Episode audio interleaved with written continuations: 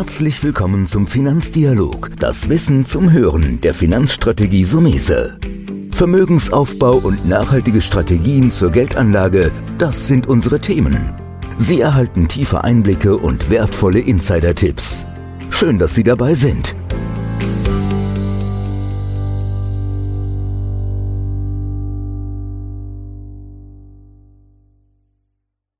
Heute zum ersten Mal mit dabei im Podcast Finanzstrategin Dominik Messmer und wir sprechen über das spannende Thema der Vollmachten und Vollmachten sind letztendlich für jeden ein Thema, aber gerade für vermögende Menschen ist es besonders wichtig.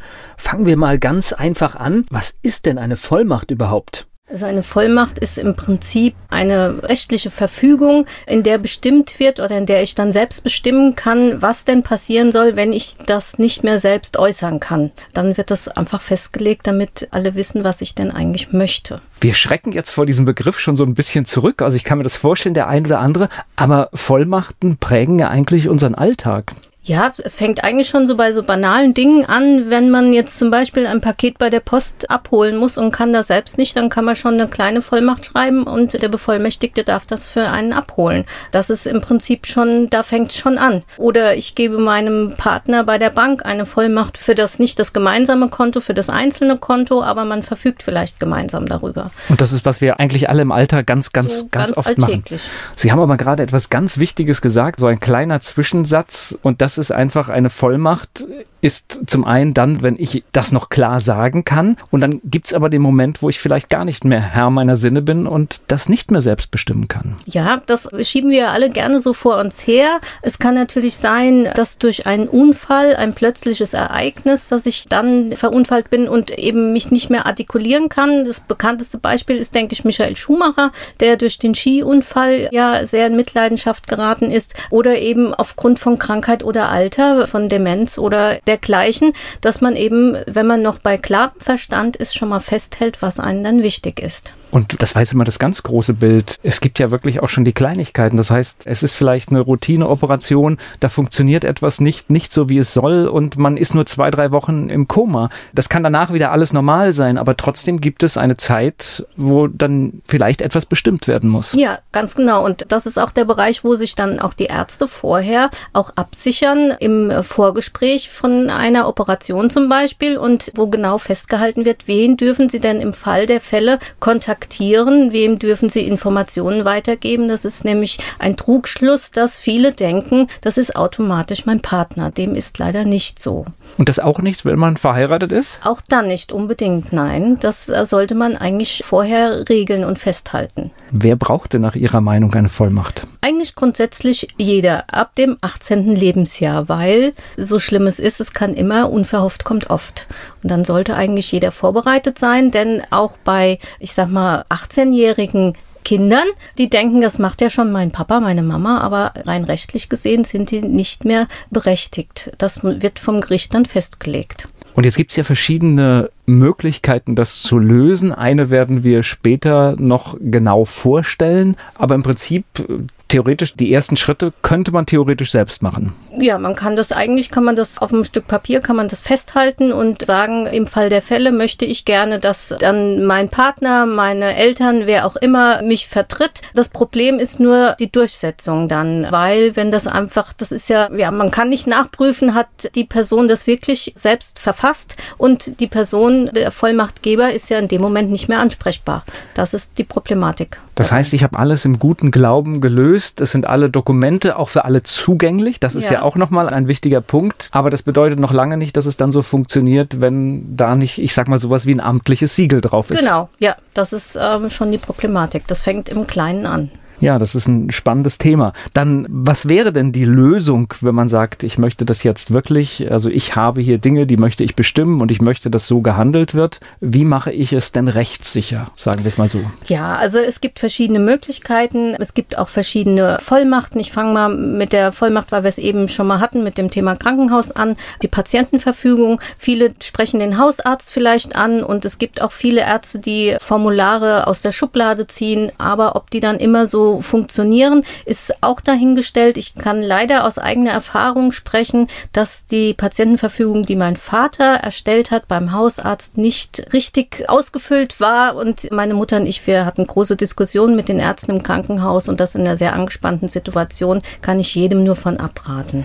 Und das bei diesen Vollmachten ist ja auch immer das Thema, ich mache das vielleicht und dann vergehen fünf oder zehn Jahre und da können sich ja auch Dinge geändert haben. Also ja. ich kann ja meine Position geändert haben. Genau. Das heißt, man muss das, wenn man was festlegt, sollte man sich auch immer wieder reflektieren. Das Leben ist ein stetiger Wandel und meine Vorstellungen können sich verändern, meine Lebenssituation kann sich verändern. Ich bin vielleicht nicht mehr mit dem gleichen Partner zusammen oder mein Bruder, den ich eingesetzt habe als Betreuer, ist ausgewandert. Also es gibt ganz viele Gründe, warum ich vielleicht hin und wieder mal die Vollmachten überdenken und überarbeiten sollte. Einfach immer wieder mal draufschauen. Genau. Was für Vollmachten brauche ich denn? Was gibt es denn da für welche? Also ich hatte es eben schon mal gesagt. Das war zum einen die Patientenverfügung. Da fängt man schon direkt an. Das haben viele vielleicht eher mal auf dem Schirm, weil man es aus dem Bekannten- oder Familienkreis her kennt. Dann gibt es noch die Vorsorgevollmachten. Das ist im Prinzip, da wird alles Rechtliche und das Finanzielle geregelt. Was passiert mit meinem Vermögen, wenn ich nicht mehr selbst darüber bestimmen kann? Wer kann an das Volk an das Depot oder an, an das Girokonto und was darf davon wie bezahlt werden. Das ist also die äh, Vorsorgevollmacht und als letztes ist noch die Betreuungsverfügung zu nennen. Da ist festgehalten im Bedarfsfall, wie und wo möchte ich denn gerne betreut werden. Natürlich immer im Hinblick darauf, ja, wie die Umstände überhaupt sind. Ja, ähm, ist es möglich, dass ich zu Hause betreut werden kann, auch wenn das mein Wunsch ist? Manchmal ist das einfach nicht möglich, aber ich kann im Voraus schon mal viele Dinge äh, festlegen und die können dann der Lebenssituation entsprechend umgesetzt werden. Und Menschen wissen dann einfach, was, was der Wunsch war. Und ich sag mal, wenn der Wunsch war, ich will so lange wie irgendwie nur möglich zu Hause wohnen bleiben, dann kann man sich ja danach richten. Aber natürlich irgendwann wird vielleicht auch die Entscheidung gefällt, dass es nicht mehr geht. Ganz genau. So ist es ja. Aber wenn man dann vielleicht einige Jahre gewonnen hat mit einer solchen Verfügung, war sie das ja schon genau. wert. Also es ist einfach ganz wichtig, dass man in einer Lebensphase, in der man noch klaren Verstandes ist, einfach diese Dinge festhält und somit seinen Angehörigen das Leben auch ein bisschen erleichtert, weil wenn der Fall eintritt und man hat vorher gar nicht darüber gesprochen, ist es häufig schwierig, dann die richtigen Entscheidungen zu treffen.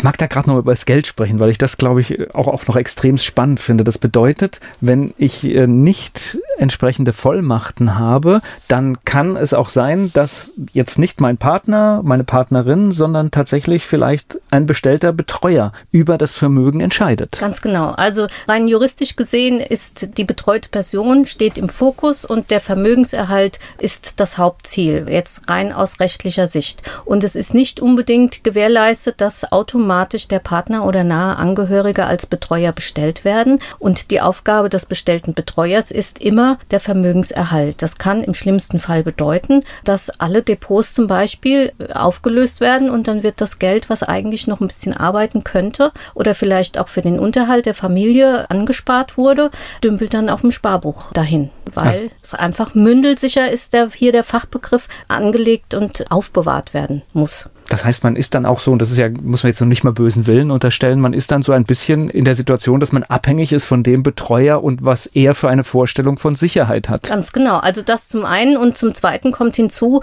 dass der Betreuer immer auch nochmal dem Gericht da Rechenschaft ablegen muss. Also selbst wenn man jetzt als nahe Angehöriger, als Betreuer eingesetzt wird, kann man nicht einfach so darüber verfügen, wie man das denkt, sondern es gibt einfach die Vorgaben, dass es möglichst der Vermögenserhalt gewährleistet gewährleistet ist. Und wir sprechen ja in diesem Podcast viel über Depots und Fonds.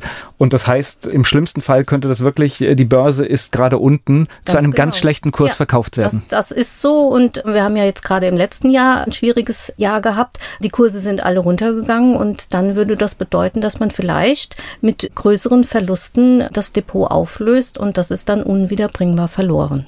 Diese Vollmachten haben für mich auch noch so einen psychologischen Effekt. Und zwar für denjenigen, der die Vollmacht gibt und das alles äh, zusammensuchen muss und sich die Gedanken darüber macht, weil es hat auch so ein bisschen was von Befreiung. Ich habe das jetzt geregelt. Ja, das ist schon so. Viele schrecken vielleicht davor zurück und sagen, ach, das, ich habe da ja noch Zeit. Aber eigentlich ist es so, dass wenn man das mal erledigt hat, dann kann man das abhaken sozusagen. Man äh, steckt die Vollmachten vielleicht in die Schublade wie auch ein Versicherung Versicherungsvertrag, den man abschließt in der Hoffnung, dass man es nie braucht. Aber wenn der Fall der Fälle eintritt, ist man dann doch froh, dass man die Versicherung oder hier, wie jetzt hier im Fall, die Vollmachten erstellt hat. Und im besten Fall hat man die Zeit trotzdem. Genau, ja.